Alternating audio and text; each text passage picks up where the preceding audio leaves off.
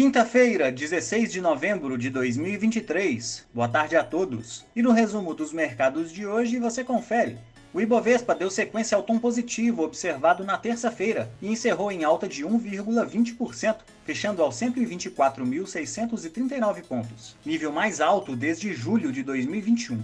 O índice de preços ao consumidor semanal da segunda quadricemana de novembro apresentou queda na inflação mensal, levando a base anual do indicador para 3,81%, com destaque para a gasolina, que sofreu nova deflação, enquanto passagens aéreas e eletricidade residencial apresentaram alta de preços. Já o índice de atividade econômica, medido pelo Banco Central, teve sua publicação adiada para amanhã.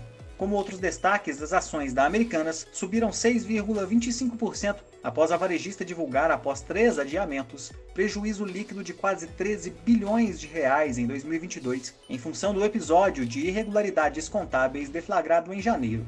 Segundo o relatório, a companhia encerrou o exercício do ano passado com dívida líquida superior a 26 bilhões de reais.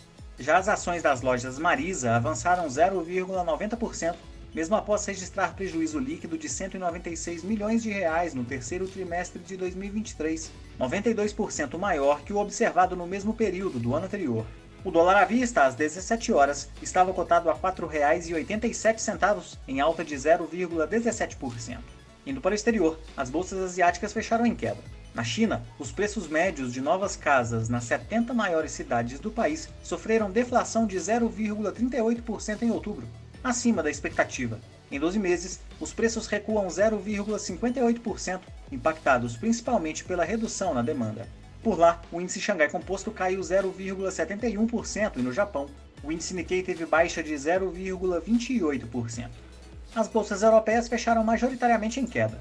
Mesmo com o arrefecimento dos índices de preços no Reino Unido, uma integrante do Comitê de Política Monetária do Banco da Inglaterra afirmou que a inflação do país deverá seguir em níveis restritivos por um longo período, citando preocupações especiais quanto ao setor de serviços. Na zona do euro, a presidente do Banco Central Europeu alertou para riscos de estabilidade financeira de bancos na região, devido aos juros em patamares elevados, o que tem aumentado a inadimplência, além de altas nos custos de captação o índice Eurostock 600 recuou 0,72%. Já as bolsas americanas não apresentaram direção única, fechando próximas da estabilidade. Hoje houve continuidade da reunião bilateral entre os presidentes dos Estados Unidos e China, enquanto a produção industrial em outubro do país caiu 0,6% na comparação com o mês anterior. Já os pedidos de auxílio-desemprego na semana encerrada em 11 de novembro subiram e somaram 231 mil, acima do esperado. Durante pronunciamentos em eventos, dirigentes do Fed evitaram adotar tom dovish, afirmando que são necessários mais sinais de desaceleração da atividade para a autoridade monetária decretar o fim do ciclo de alta de juros, mesmo após otimismo dos mercados nos últimos dias devido às quedas nos números de inflação ao consumidor e produtor em outubro. O Nasdaq teve alta de 0,07%, o S&P 500 subiu 0,12% e o Dow Jones recuou 0,13%. Somos do time de estratégia de investimentos do BB e diariamente estaremos aqui para passar o resumo dos mercados. Uma ótima noite a todos e até a próxima!